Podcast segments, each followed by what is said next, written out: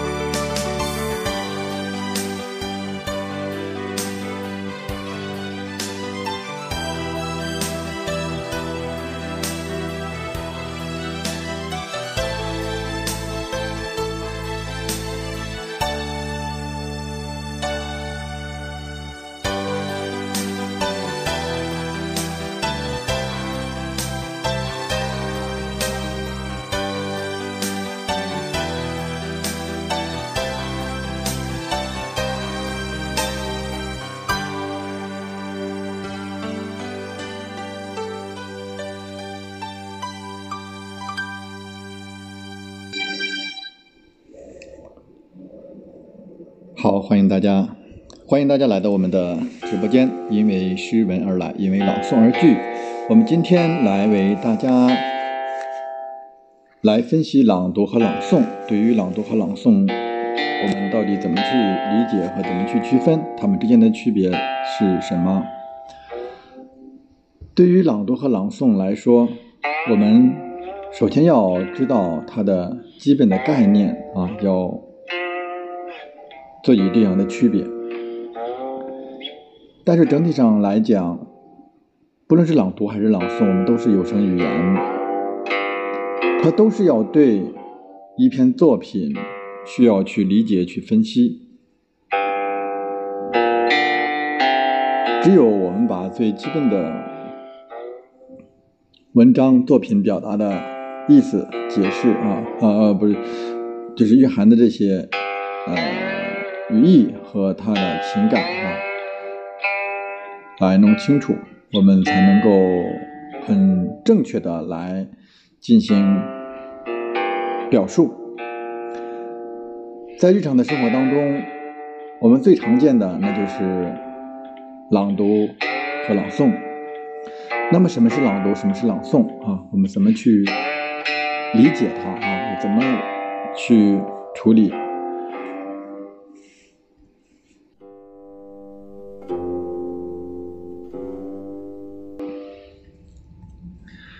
其实，不管是朗读还是朗诵，它都是人们把文字啊、文稿、书面的文字变成有声的语言啊，是这样的一个创作活动。一般的来说，我们的有声语言的形式也是有很多种的形式。之所以有不同的形式，那是因为我们文字作品是有很大不同的文体形式、艺术形式来决定的。比如说，我们京剧用的是念白，我们新闻用的是播报啊，文告啊、通知啊，我们用的是宣读啊，评书是用的播讲的方式。那么诗歌、散文，我们一般用的就是朗诵的方式了。也就是说，我们是根据不同的文字作品、文稿、文体形式来选用不同的声音呈现形式啊，就是我们的这个艺术形式的区别。在我们平常的生活当中，一些书报文章啊，我们转化成有声语言，我们一般就是读书啊、读报啊，我们或者叫。念啊，念书啊，读书啊。如果是诗歌和散文等文学性较强的作品，我们用有声语言来转化的时候，一般就称之为朗诵。这很显然，如果把我们的文字来转化成有声语言，就不得不考虑我们文字语言本身它具有的一个特点。文字作品它的题材啊，也是对有声音乐转化的一种方式的制约。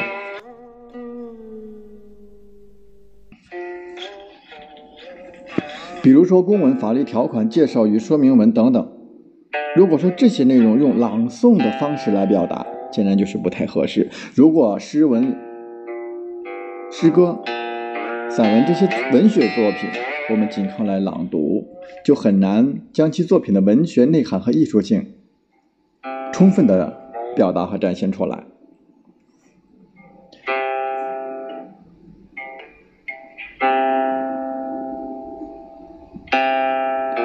一个文学作品变成有声语言，需要我们通过朗诵者的一个认知理解，然后再自己去加工，形成一种声音的表达，也就是说，我们声音的创作、耳朵创作。首先，我们要说的是，对于文学作品文字文稿。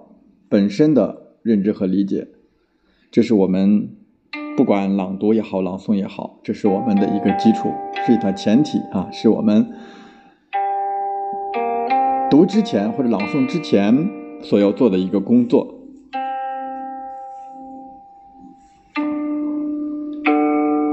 不管朗读还是朗诵，我们是有依据的，这依据就是。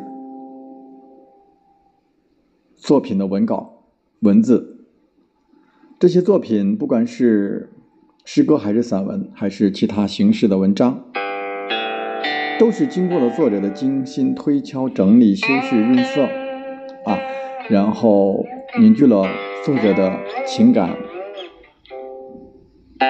所以把这样的作品来呈现出来，通过声音呈现出来，就需要我们准确的来理解。理解作者的情感，理解作者的每句话的含义，找到我们的情感基调，然后通过我们的内心感受，通过我们有声语言，呃，声音的形式啊，来进行耳朵创作。这样的话，就能够把我们的作品呈现出来。如果说没理解的不准确，那我们表达的就不可能准确。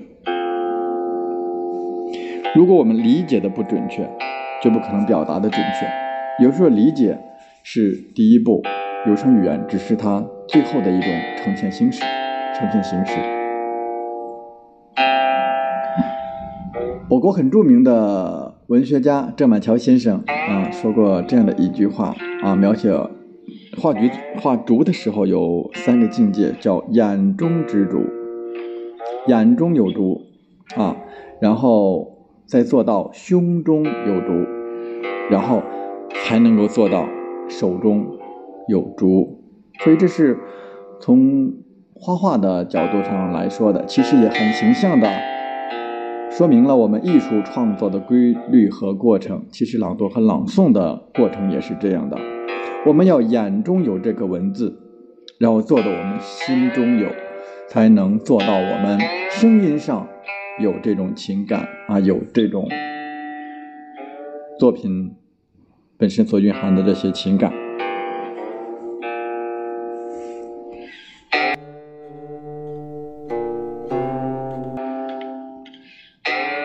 其次需要给大家来说的是，我们的有声语言。是朗读者或者是朗诵者对其文字作品的认知之后而行之于生的二度创作。要实现这个过程，当然我们前提已经说过了。那么，怎么样用我们的声音的形式去表达呢？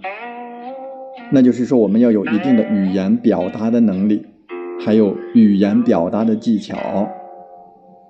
像我们处理稿子，我们停连重音、起伏节奏啊，我们这样让语言技巧的运用，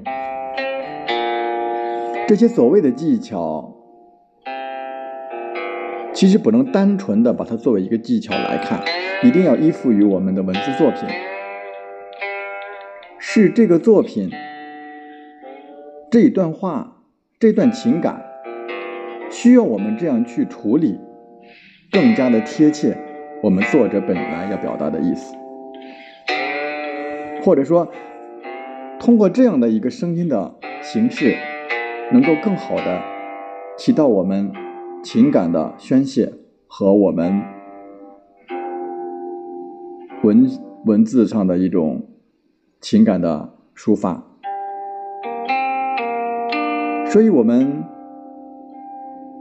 是用声音在画画，是用声音在描述描述作者心中的那个作品的样子。文学作品当中有很多的句式啊，也有很多的这种意思的表达和它们层次段落之间的关系，我们都有一些标点符号啊。其实，在我们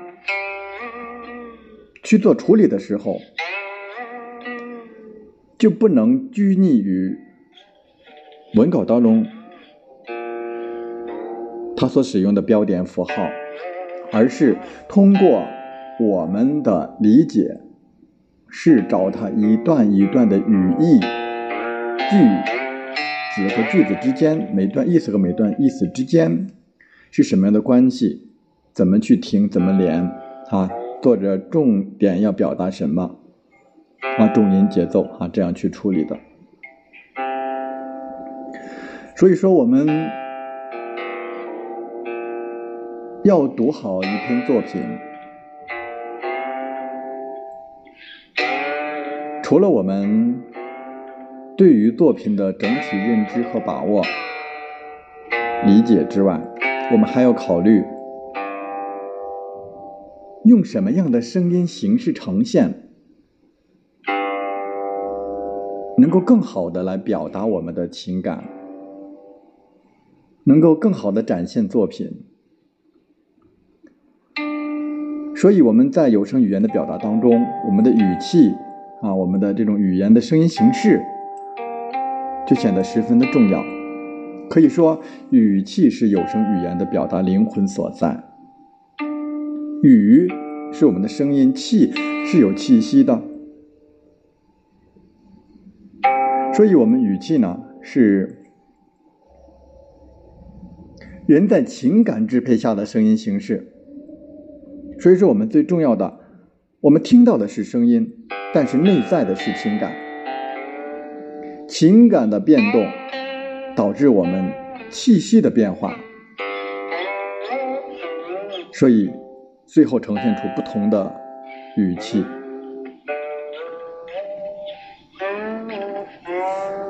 我们的声音好比就是。画家的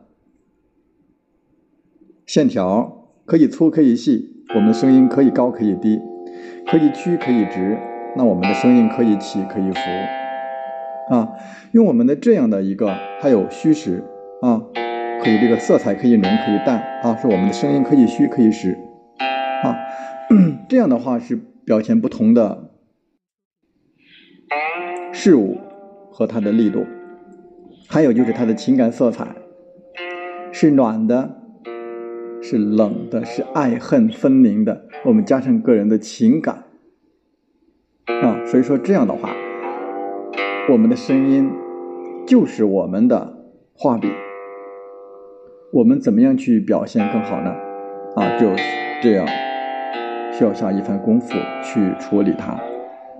文学作品当中叙述的语言。那我们就平白直叙，就是用直直的这种线条去勾勒就可以了，对吧？对于人物内心的对白、内心的活动，当然会有起伏变化，会有粗细、浓淡、明暗，我们就需要我们的声音的虚实、明亮啊这样的一个变化。所以这个就是很重要的一个内容。我们在长期的朗读或者是朗诵的过程当中。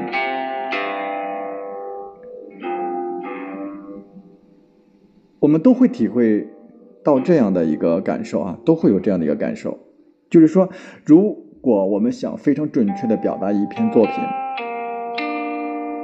除了我们一定的分析和理解能力之外，最重要的还得让自己投入进去，融入到作品的情境当中，这个就是很重要的内容，或者说我们。完成一篇作品之后，自己去听，总是觉得，哎，这个地方应该再加强一些啊，总有些不满意的地方。所以说，我们就需要不断的去打磨啊，不断的去聆听啊，去处理这个文稿啊。所以我们。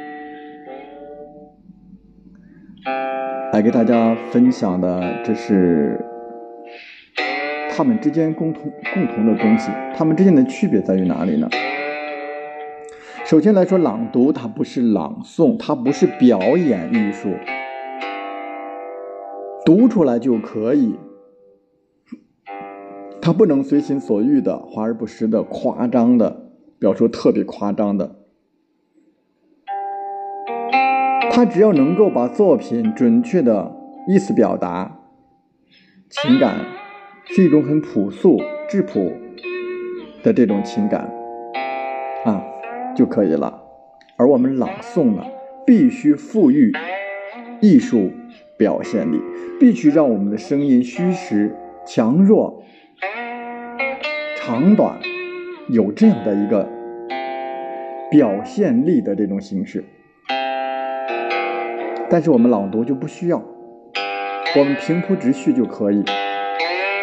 但是朗诵，关键在于诵，诵是一种赞扬，是一种情感啊，是一种赞美，是一种情感的表达。所以我们朗读、朗诵应该是在朗比朗读的基础，在它的基础上的一个提出的新的要求。除了我们朗读的这种。基本要求之外，我们要求还有情感，还有它的语言的艺术表现力，必须对我们的声音做一些艺术处理，必须做艺术处理。但是我们很多，特别是初学朗诵者，读起来都是一种感觉，语速都是一种语速。啊，也没有起伏，情感也没有什么变化，这就是没有艺术表现力。那你不是朗诵，那这是朗读。朗诵对作品的表达需要较为充分的艺术处理，有的时候手段比较夸张，比如说我们读到某些段落。可能还有哭或者是笑的这样的一种情绪情感加进去啊，所以这个就是有这样的一个艺术处理的夸张的一种渲染，特别是在舞台上我们要朗诵的时候，那就加入了更多的这样的表演因素啊。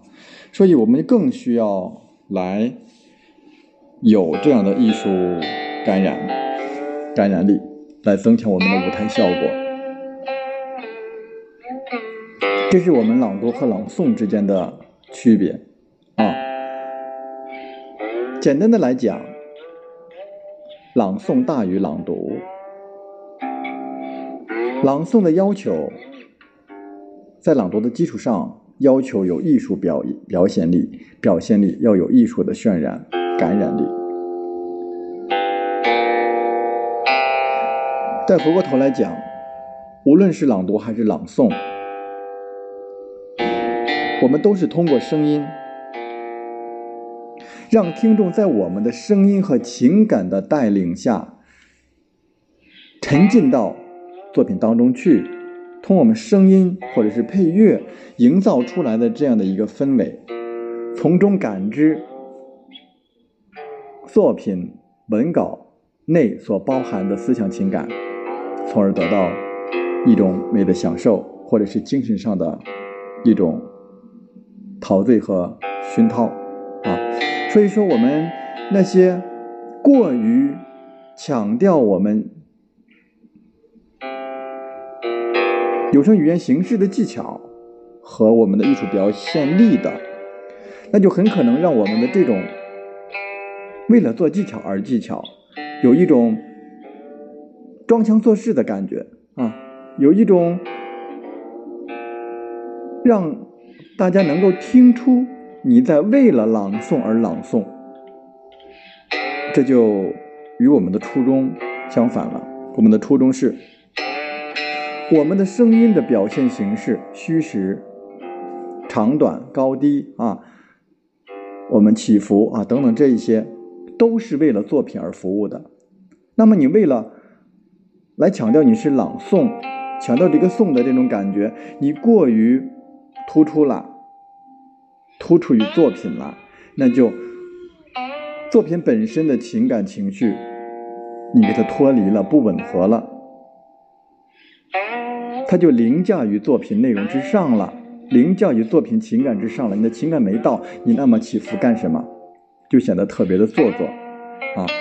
所以说，不论是什么样的，我们都是情是唯一的啊，是最根本的，从情出发，才有我们的气的变化，才有声的变化，才有我们这么多的不同的声音的表现形式。好，这是给大家来说的，什么是朗读，什么是朗诵。他们之间共同的东西，以及他们之间的区别。好了，感谢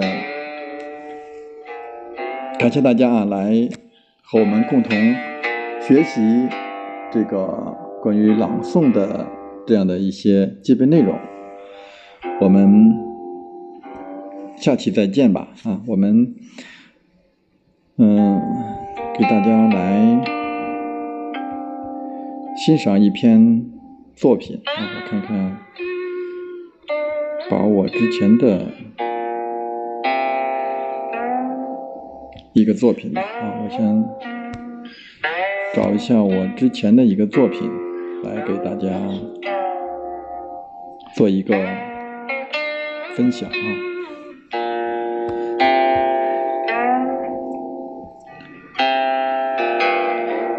我们找一个。稍微短一点的，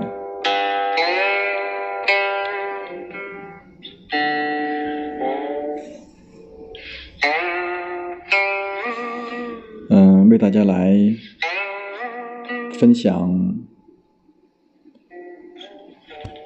一棵开花的树，我们从中可以来体会它的。情感的变化，以及我用什么样的声音形式来去做处理的啊？嗯，一棵开花的树呢是皮慕容的作品，大家都比较熟悉啊，大家都比较熟悉。那么做一个简单的介绍，我们。再来，再来给大家读啊！如何让我，如何让你遇见我？一棵开花的树呢？其实这是一首女孩子写给男孩子的情诗啊，也是写给自然界的一首情诗吧。席慕容说，在他看来，生命就是不断的在经过啊，经历经过。尽管我们有很多很多种的感触，有的可能会等到一二十年之后才恍然大悟。为了解释自己在生命现场当中的一些触动啊，席慕容老师还讲述了这一棵开花的树的创作过程。他说，当时自己在台湾新竹师范学院教书。五月份的时候，有一次他坐火车经过了苗栗的山间，火车不断的从山涧、山洞之间啊进进出出。当火车从一个很长的山洞出来以后，他无意间回头朝山洞后面的山地一望，哎，看到高高的山坡上有一棵油桐，开满了白色的花儿。那个时候，他差点叫了起来。他想，哎，怎么会有这样的一棵树呢？这么慎重的把自己全部都开满了花，看不到一点绿色绿的叶子，像是华盖一样，站在了山坡上。可是他想再仔细去看的时候，可是火车就拐弯了，树就不见了。就这样，这棵树的真实的存在，就一直让他念念不忘。他心里想。正如还是拦给自己看的一样，那花呢？当然也是慎重的，要开给他自己来看。但是如果没有自己那一回的机缘，那么树上的花是不是就凋落了？所以他就写了这样的一首诗：一棵开花的树。席慕容说。这是他写给大自然的一首情诗。我在生命现场遇到的一棵开花的树，我要替它发声。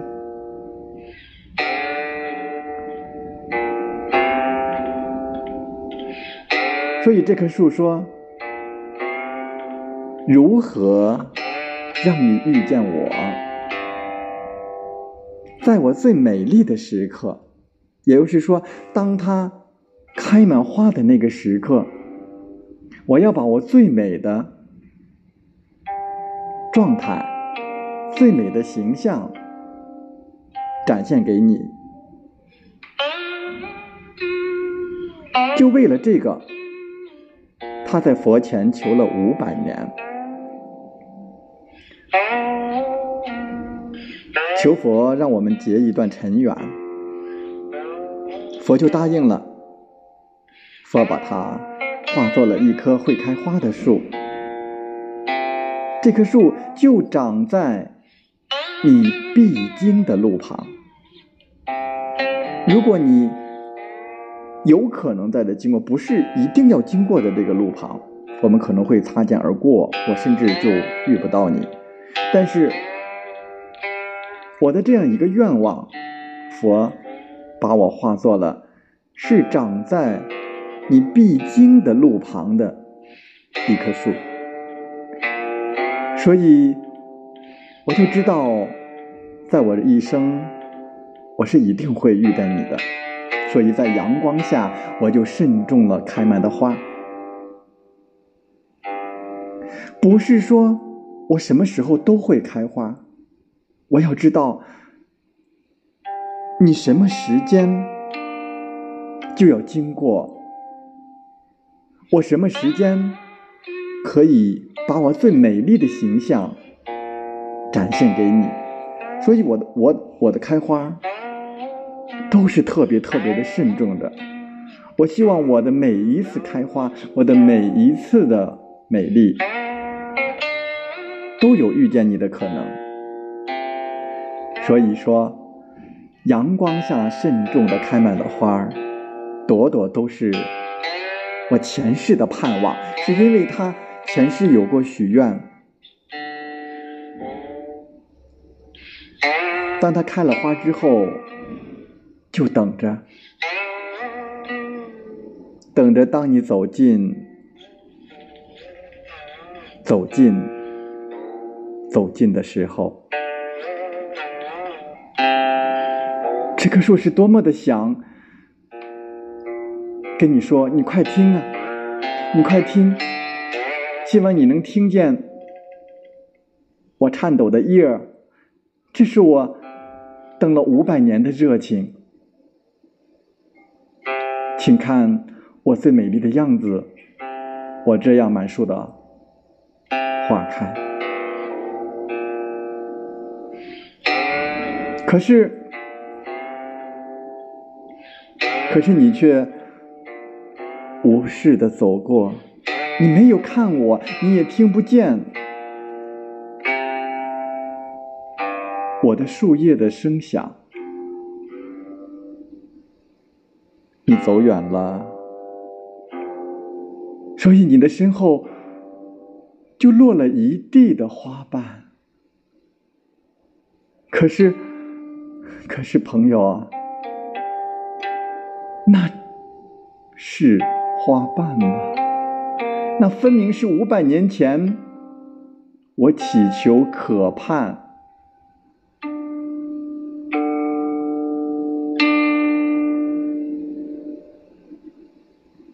是那颗凋零的心呐，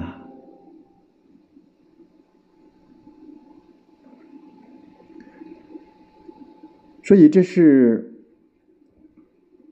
一棵开花的树的这样的一个作品文稿，以及我们对于它的分析和它的理解以及情感的这样的表现。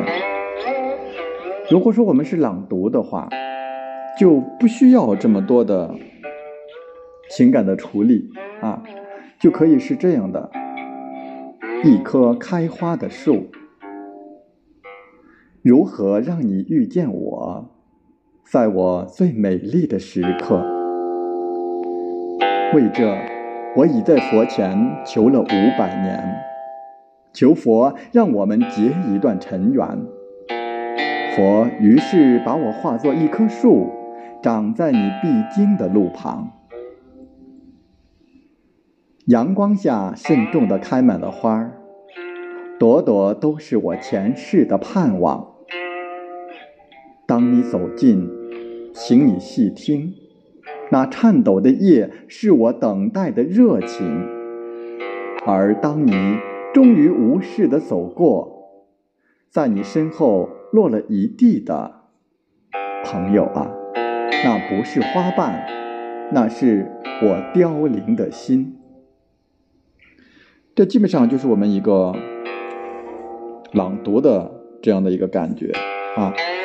如果是朗诵呢，那么和它之间的区别就在于我们必须很夸张的要用到我们声音的表现形式，我们要去处理啊，用我们的艺术的声音的艺术、夸张的这种艺术的渲染来把我们的情感。抒发至极，来感染观众啊，来感染感染听众。所以我们是有这样的一个呃声音的一种处理的啊。但是我刚才的朗读的过程当中，那个声音的起伏，各种那种声音形式的这种就非常的弱哈，就不是特别的明显。那么下面我们来给大家呃来这个。来展示一下，就是如果用朗诵的方式，它是什么样子的啊？我们来一起来听。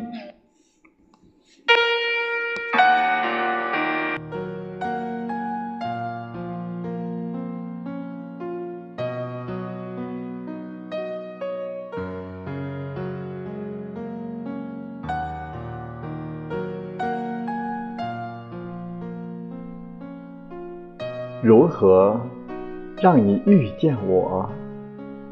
在我最美丽的时刻，为这，我已在佛前求了五百年，求佛让我们结一段尘缘。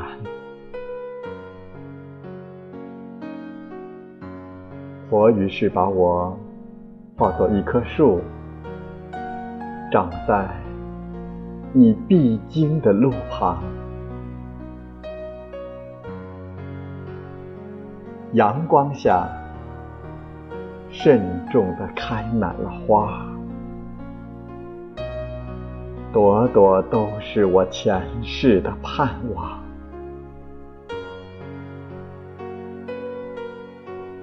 当你走近，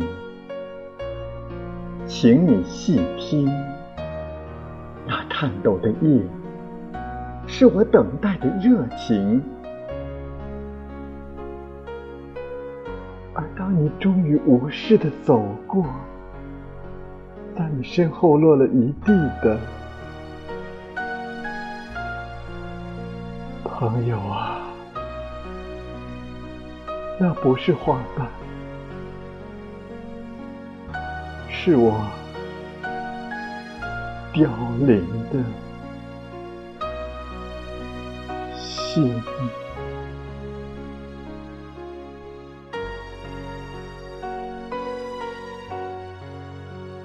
在你身后落了一地的，那不是花瓣，是我。凋零的心呢！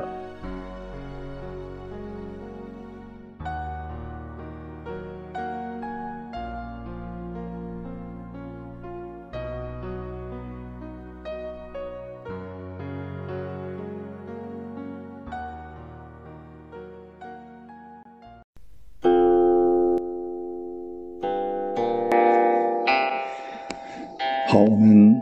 刚才就是为大家用一棵开花的树来做了一个示范啊。对于我们朗读和朗诵是怎么来处理这个稿件，以及它们之间的区别，不管是朗读和朗诵，都要对这个作品啊进行一定的分析和理解啊，这是前面需要做的一个基础内容。在这样的一个基础上，我是用什么样的声音去呈现出来，就是朗诵和朗读之间的区别。如果我们诵的形式很多啊，用艺术的富有艺术表现力的语言的表达方式，那么这就是朗诵。如果我们的声音是只是说我们把作品准确。的表达啊，我们的情感，我们的各种东西啊，都是一种很质朴、朴素无华的这样的一种诵读，那它就是一个朗读了啊，就是一种朗读啊。